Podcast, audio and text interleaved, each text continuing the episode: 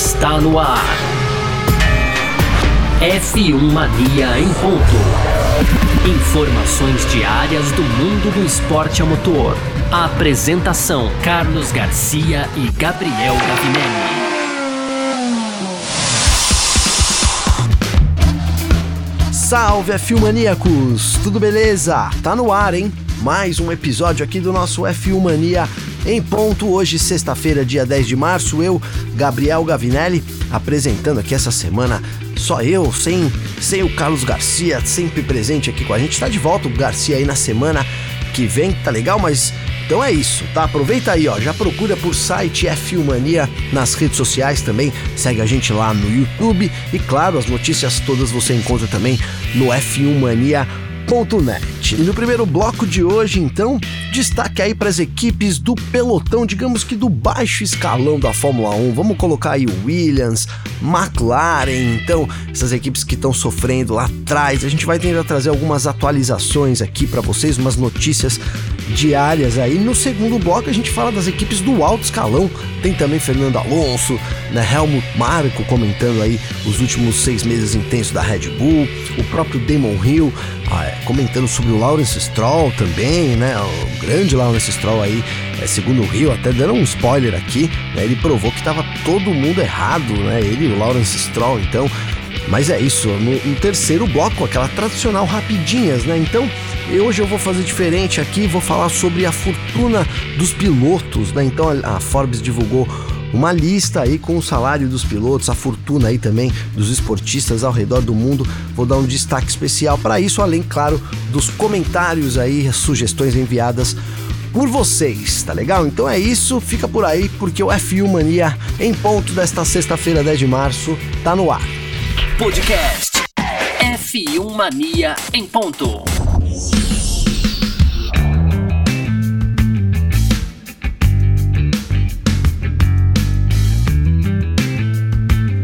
Sexta-feira chegando, já claro, final de semana se aproxima, né? Esse final de semana não tem corrida de Fórmula 1. A Fórmula 1 volta na semana que vem com o Grande Prêmio da Arábia Saudita, né? Depois ali de um intenso Grande Prêmio do Bahrein. E olha, falando sobre o Grande Prêmio do Bahrein, quem se saiu muito bem foi o Fernando Alonso, né? Terminou ali na terceira colocação no pódio, um final de semana excelente aí para o já bicampeão da Fórmula 1, né? E na verdade o Alonso disse que teve que aproveitar aí todas as oportunidades, né, que apareceram para ele durante o Grande Prêmio do Bahrein, né? Ele explicou aí que teve que fazer ultrapassagens em pontos que não eram muito comuns aí do circuito barenita, né? Junto com Aston Martin, sem dúvida nenhuma, o, o, Fernando Alonso é a surpresa da temporada, né? Então ele aproveitou aí o bom ritmo da equipe para terminar a primeira corrida do ano no pódio, né? Na P3 ali, muito comemorada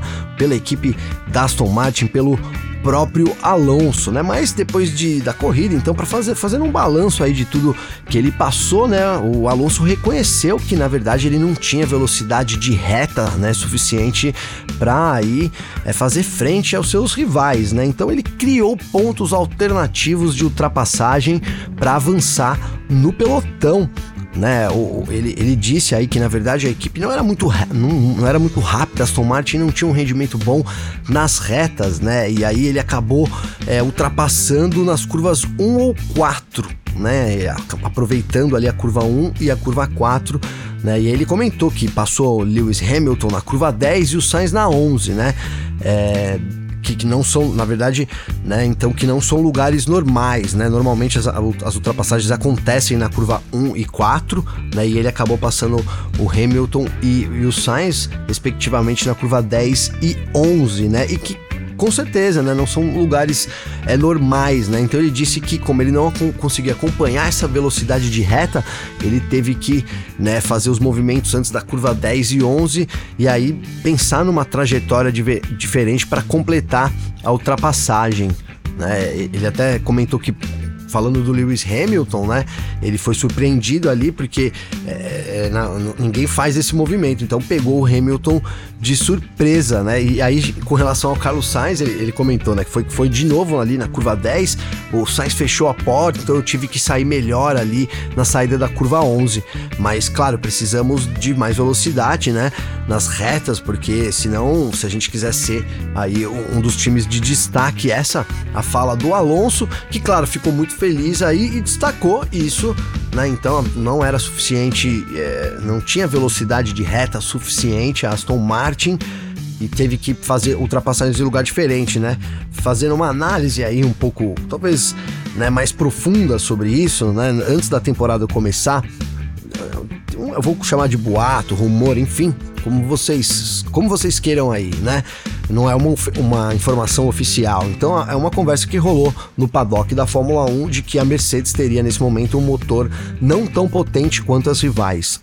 Né? Na temporada de 2022 a gente tem todo esse sistema de congelamento aí do desenvolvimento dos motores, então as equipes teriam optado aí as outras fabricantes, né, na verdade teriam optado por despejar mais potência no motor e aí sim teriam problemas de confiabilidade e aí se de acordo com o regulamento da FIA esses problemas poderiam ser corrigidos ao longo do ano mas a potência não poderia ser aumentado já a, a Mercedes como tinha um motor muito bom muito confiável né, não optou por essa estratégia, né? Essa conversa que rola, então ficou atrás em termos de potência. Tem um motor confiável, mas não tão potente quanto os rivais, e isso pode né, significar essa falta de velocidade de reta da Aston Martin pode talvez ser também culpa disso, um motor que não está empurrando tanto assim, aí o carro compensa, porque na aerodinâmica é um carro muito bom. O AMR 23, lembrando, ele tem várias semelhanças com o RB18, tem agora aí, né? Isso não é um rumor, porque essas conversas estão acontecendo, então tá rolando um burburinho de, de Aston Martin ter copiado e tal. A gente até vai comentar mais sobre isso também durante é, o nosso encontro aqui dessa sexta-feira, tá? E passando aqui então para outro destaque, né? Falando sobre esse desenvolvimento aí é, também, que tem que ter desenvolvimento, tem que ter investimento, né? Quem saiu aí, digamos que em defesa agora do Lawrence Stroll, o Lawrence Stroll ali, o dono da Aston Martin, né? O grande bilionário, ele foi o Damon Hill, né? O ex-campeão é, da Fórmula 1 aí, afirmou então que o Stroll provou que estava todo mundo errado, todos estavam errados isso com relação ao seu projeto na Fórmula 1, né? Aston Martin.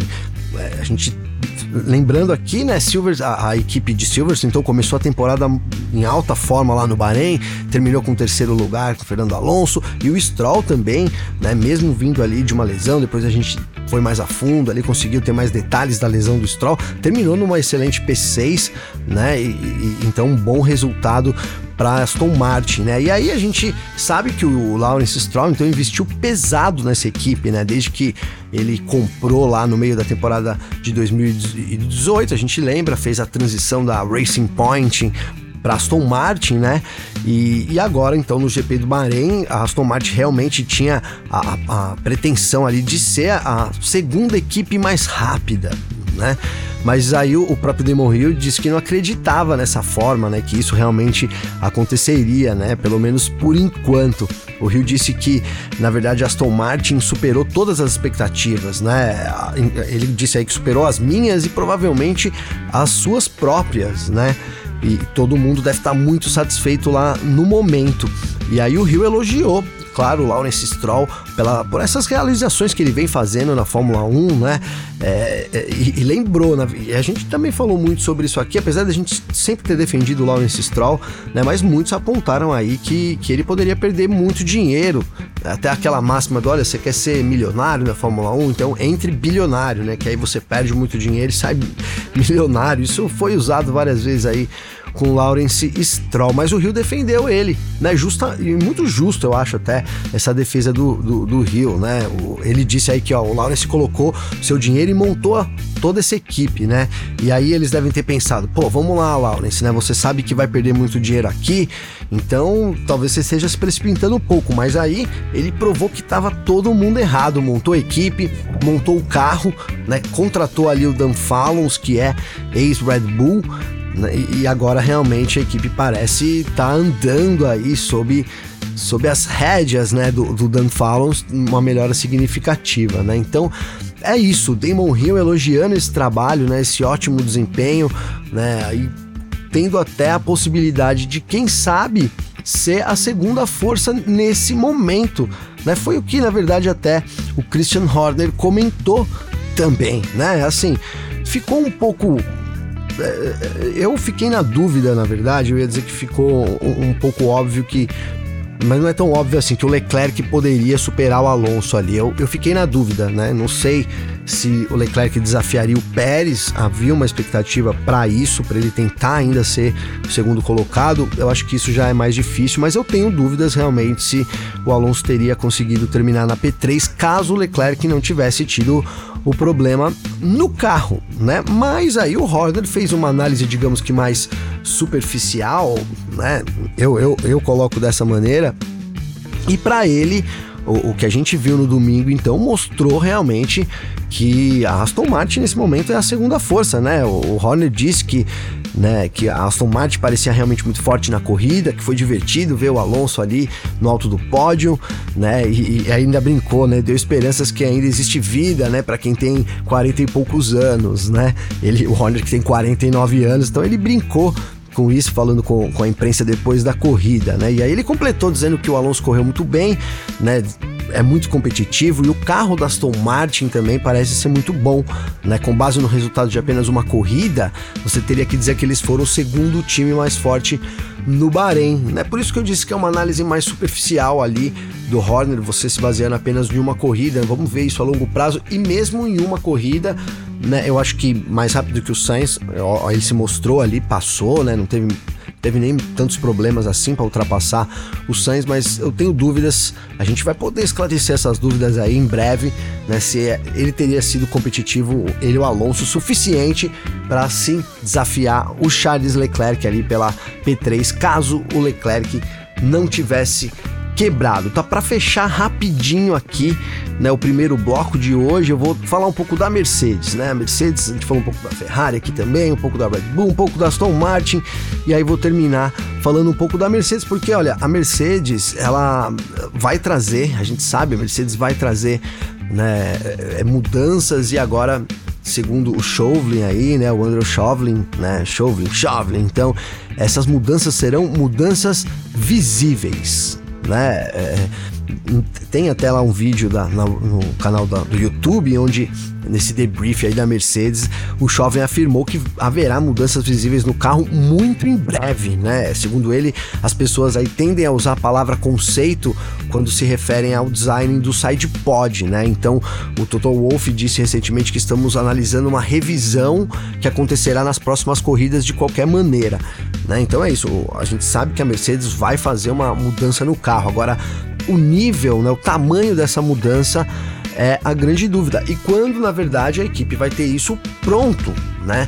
O, o Chauvelin disse que isso vai levar um tempo, essa, né, não, não, não é fácil trabalhar ali no, no, no túnel do vento, não dá para fazer isso do dia para noite, né? É, existe um grande desenvolvimento em cima é, de, de, das peças do carro, de toda a geometria ali, então que precisa ser é, detalhadamente trabalhado, né? Ele seguiu dizendo que eles sabem que o, onde o carro precisa melhorar, né? Identificar esses problemas e sabem que precisam melhorar né? Mas procuram também o potencial, até quando, né? Até, até que limite poderiam desenvolver o W14 ou então optar por uma, por uma troca, né? E, e aí ele terminou dizendo que a Mercedes reconhece o problema, viu que foi um baita de um problema ali na qualificação, é o meio segundo que, que, que, a Mercedes tomou, que na verdade foi muito maior durante a corrida, né? Então que a Mercedes, é, se tem que tirar alguma coisa de positivo de toda essa primeira corrida, seria isso, que conseguiu facilmente identificar os problemas e já tem algo preparado então para as próximas corridas, dando uma esperançazinha ali pro torcedor da Mercedes, também que ficou, claro, preocupado, né? Na verdade, todo mundo preocupado nesse momento, né? Ali a Aston Martin tá um pouco sorrindo, né? Até pela surpresa que foi, a Red Bull nem se fale desde a pré-temporada, só sorrisos ali. Mas a Ferrari e, e também a Mercedes, além das outras equipes e algumas outras equipes que a gente vai abordar agora no segundo bloco, realmente tem motivos para estarem preocupadas, tá? bora lá então pro nosso segundo bloco aqui do F1 Mania em ponto. F1 Mania em ponto.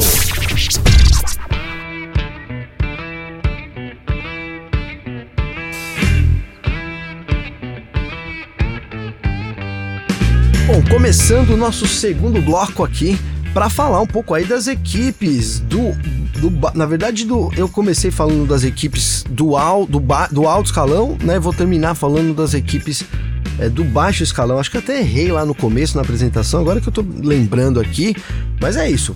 O primeiro bloco foi então as equipes do alto escalão, digamos assim. No segundo a gente vai falar do baixo, começando, né?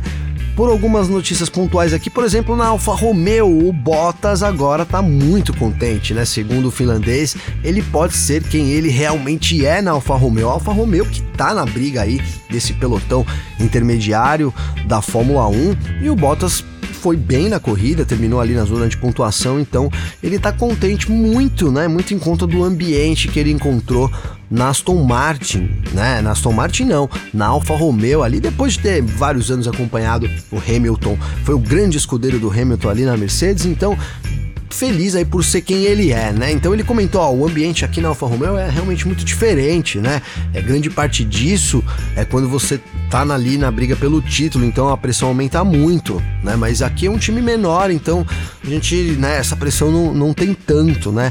Para mim, ele, ele falando, né? Provavelmente foi uma das grandes coisas pelas quais talvez me sinta mais relaxado, é que o futuro é um pouco mais definido para os próximos anos do que antes.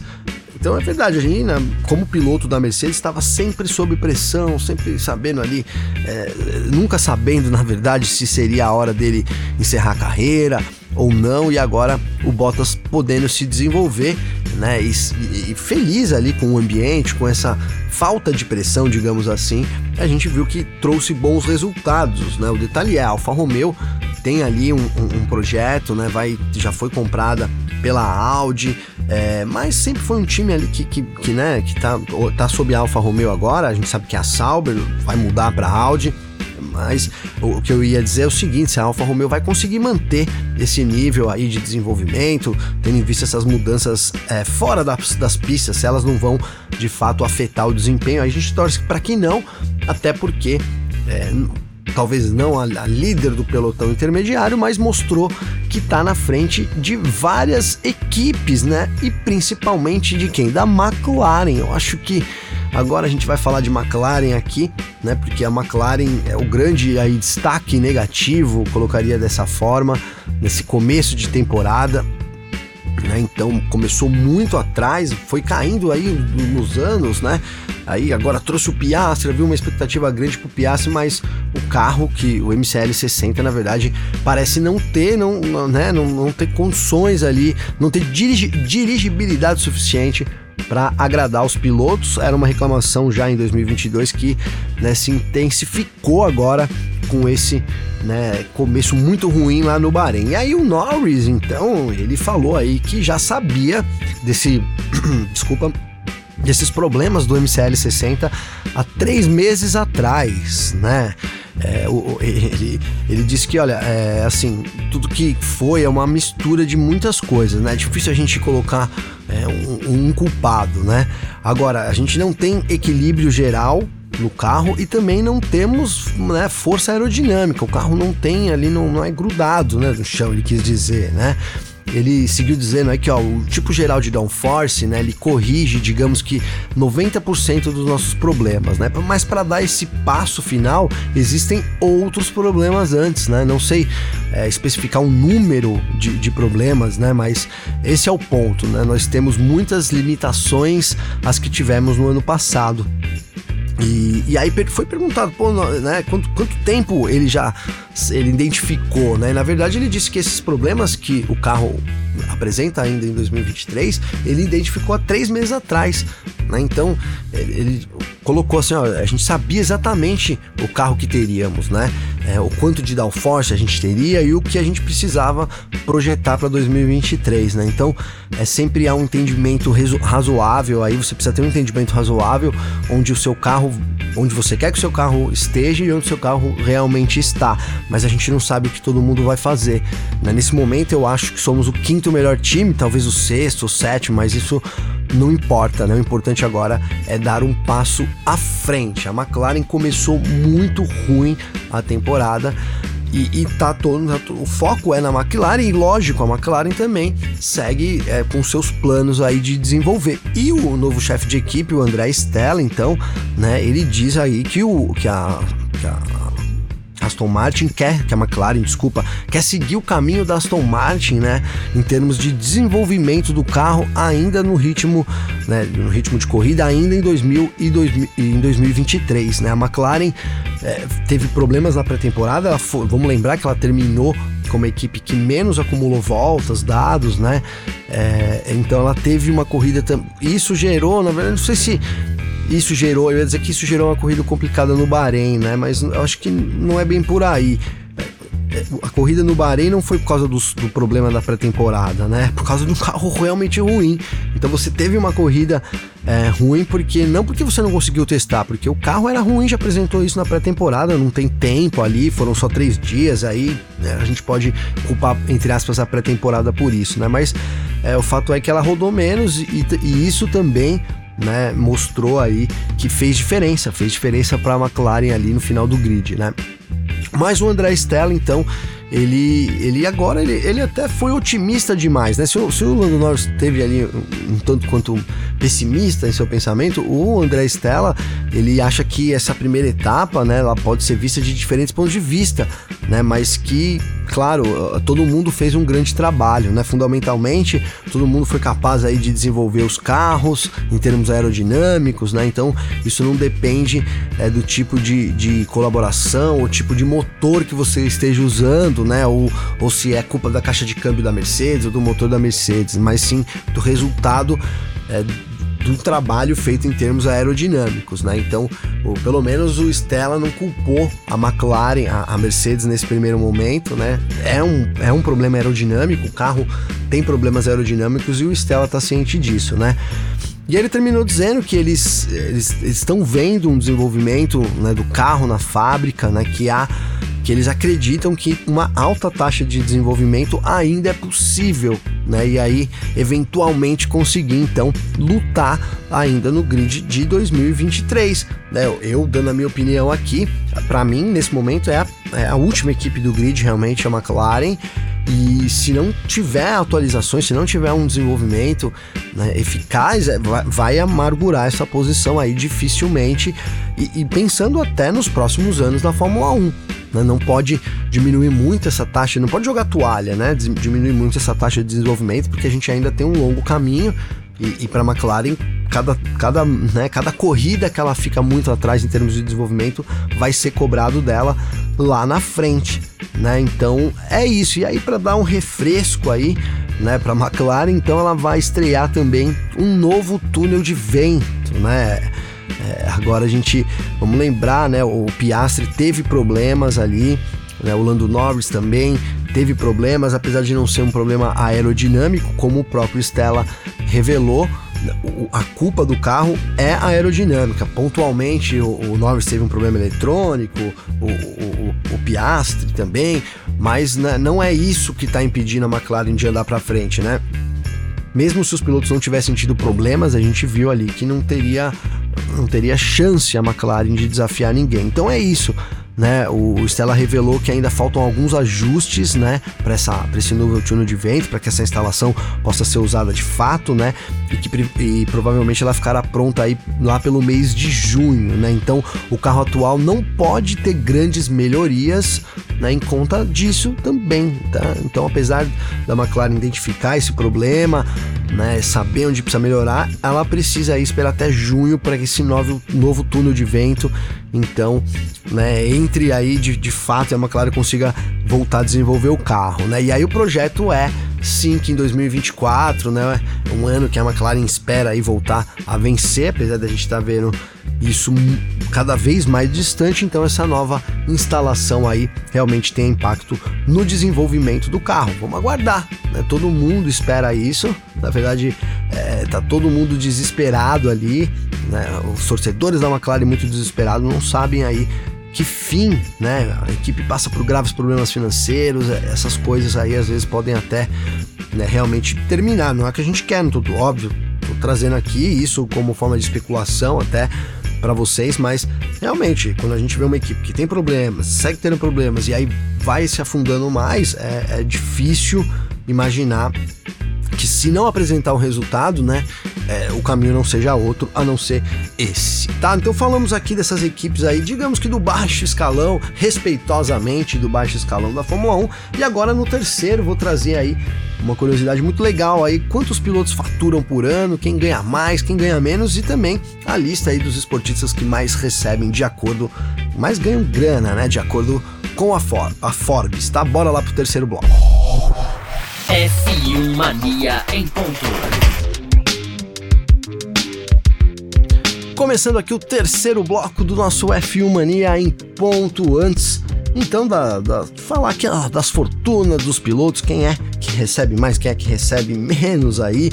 Tá, quero agradecer vocês por essa semana juntos aqui, eu aí sozinho aqui nesse monólogo aí com vocês. Obrigado pela recepção, tamo junto, tá legal? Na semana que vem aí os papéis se invertem, né? Então, eu tô com a minha irmã aí da Austrália, meu sobrinho, é, então que não tinha vindo ainda pro Brasil, e eu vou ficar uma semaninha com eles aí recluso para aproveitar, né? Aproveitar para conhecer o meu sobrinho, para ficar ali também com a minha irmã, que mora lá na Austrália, junto com o meu cunhado, também para testar o meu inglês aí.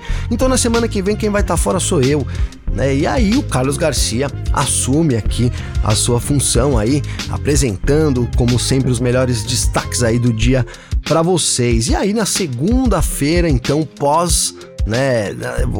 O Garcia vai confirmar se é na segunda ou na terça, mas na segunda ou terça-feira após GP da Arábia Saudita, aí sim, Carlos Garcia e eu juntos aí com as férias só depois do fim da temporada, então estaremos juntos aí por pelas né, mais 22 corridas, 21 corridas ao longo da temporada com o nosso F1 Mania em ponto. Tá? Obrigado de coração aí por todo mundo que mandou mensagem, dando aquela força aí. Foi muito legal, né? Claro, sinto muita falta do meu parceiro aqui, né? Mas foi muito legal poder conversar com vocês, tentar trocar essa ideia aí. Eu realmente me sinto aqui como se eu estivesse olhando no olho de cada um de vocês. É muito bacana poder fazer isso aqui, muito legal. Obrigado aí vocês por isso, tá? Então vou trazer aqui o comentário aí, uns comentários finais aí. É, né, o Michel Neto ele disse, ó. Cara, parabéns por apresentar sozinho aí, não, não deixar sem notícia. Tamo junto, valeu, viu, Michel?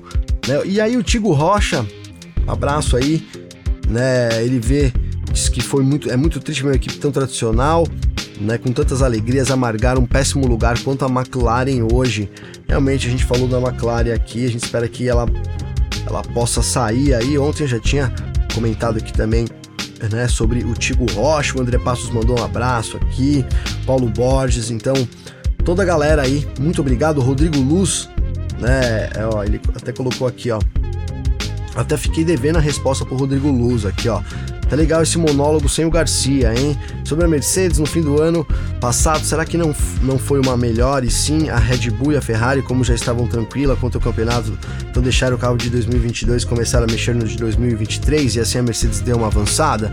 Pode ser, né? Uma boa teoria do Rodrigo Luz aí, com certeza. A Red Bull e Ferrari tira ali, né? Puxa um pouco o freio de mão de 2022, já pensa em 2023, a Mercedes segue trabalhando né, atrás. É, eu acho que é isso, cara. Esse desenvolvimento da Mercedes, o, o Rodrigo, vai, ele vai ficando para trás, né? As equipes que começam lá na frente. Aí, por exemplo, a Aston Martin mudou o conceito, deu um salto. Né? Então parece que é isso. Tem que mudar o conceito se quer dar um salto. Insistir nesse conceito do W14 parece que é o grande erro, né? Então é, mas é isso, talvez lá atrás, enquanto a, a, a Mercedes estava trabalhando em problemas, digamos assim, corrigindo problemas, a Ferrari e Red Bull, né? Até a própria Aston Martin a gente viu agora também, estavam aí fazendo melhorias, né? O que é muito diferente. Trabalha, né, para melhorar e não para corrigir Certo? Obrigado todo mundo aí. Então vamos lá. Que interessa aqui a lista deste dos pilotos, tá? Ó, então é isso, né? A Forbes apresentou a lista aí dos seis pilotos que mais faturaram em 2022 tá legal? E aí a gente começa lá por baixo, então, né? Mas não menos, é, não menos, né? Não, eu gostaria, olha aqui, né? Vocês vão ver, eu ia dizer aqui não menos importante, né? Porque ó, Sebastian Vettel e Daniel Ricardo, ambos recebem aí 17 milhões de dólares cada, né? Então, então empatados nessa sexta posição. E aí são seguidos por Charles Leclerc, né, o piloto da Ferrari que tem um contrato até 2026 aí com 23 milhões de dólares. Depois o Sérgio Pérez, hein, ó, 26 milhões de dólares, companheiro de equipe do Max Verstappen recebendo uma boa grana. E aí o Fernando Alonso, né? Então, ó, justificou aí os 30 milhões de dólares que ele recebe da Aston Martin com esse pódio. Depois o Lewis Hamilton, e aí o salto é grande, hein? É quase o dobro, né? O Hamilton com 55 milhões de dólares é o segundo colocado, e aí nada mais justo de que o atual bicampeão, né, o grande destaque da Fórmula 1 dos últimos anos, Max Verstappen, aí sim com o dobro do que o Alonso recebe, 60 milhões de dólares, né, uma baita grana, né, realmente aí, muito também para mim muito merecido, o quanto que a Fórmula 1 né, não, não, gira em torno do mundo de dinheiro, o próprio F1 Mania aqui, né, depende dos pilotos também para, né, estamos aqui falando deles e tal, então acho justo realmente, às vezes o pessoal fala, poxa, mas é muita grana, mas é, é muita grana até, mas é justo que eles também recebam essa grana toda, tá? Então aqui agora né? Vamos posicionar isso dentro das, das fortunas dos, atletas, dos atletas né, mais ricos do mundo, isso ainda de acordo com a Forbes, né? E ó, quem tem o maior patrimônio aí atualmente no mundo esportivo é o jogador de basquete aposentado Michael Jordan com 2.2 bilhões né, seguindo aí pelo ex-lutador de wrestling, né, wrestling, o Vince McMahon, né? Então com aposentado também com 1.6 bilhão e aí na terceira colocação também aposentado o tenista, né? O Iron Chiriak com 1.2 bilhão e aí, a, ó, na quarta um destaque bem bacana aqui para Ana, né? A Ana Kaspsak que é do hipismo e tá ativa, né? Então, primeiro atleta ativa, a primeira atleta ativa, né, e com maior fortuna é a Ana Kaspizak, aí Kaspizak, na verdade, né, que tem um bilhão em patrimônio, ela a primeira ativa, uma mulher aí também, né? Claro, Tiger Woods vem aí na quinta colocação com 800 milhões, também ativo, né?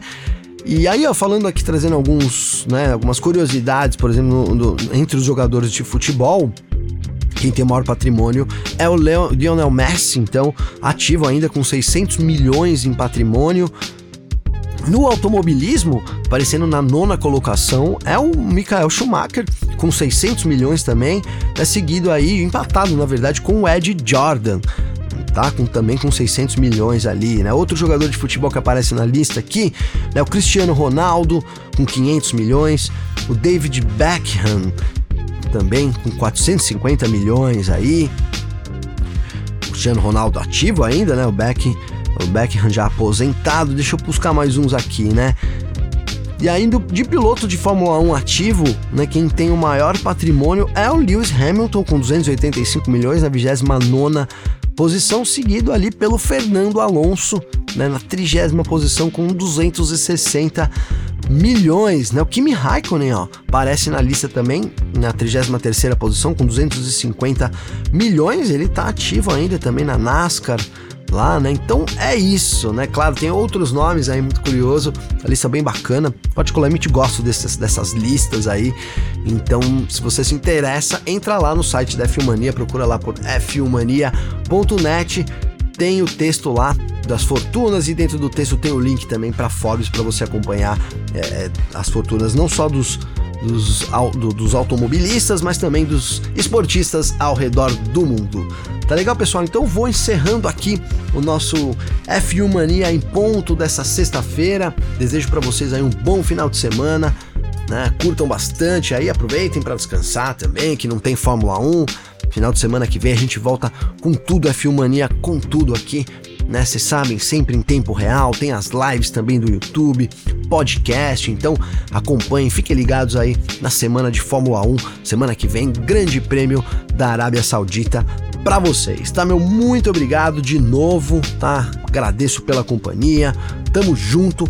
Se quiser mandar alguma consideração, manda lá no arroba Gabriel Gavinelli, procure também pelo F1 Mania, marca lá também o F1 Mania, site F1 Mania, também o Carlos Garcia, arroba Carlos Garcia, tudo isso no Instagram, tá legal? E procura também aí em todas as redes sociais por site F Mania, tem lá, tá? Vídeo diário saindo no TikTok, tá bombando lá no TikTok, né? O TikTok agora tá entregando um conteúdo legal, tem olhado com carinho também pro F1 Mania, tá legal? Então é isso, pessoal. Bom final de semana. A gente se vê, né? Nessa semaninha não, a outra semana. Tô de volta aqui com vocês. Sempre uma honra, um grande abraço e até mais.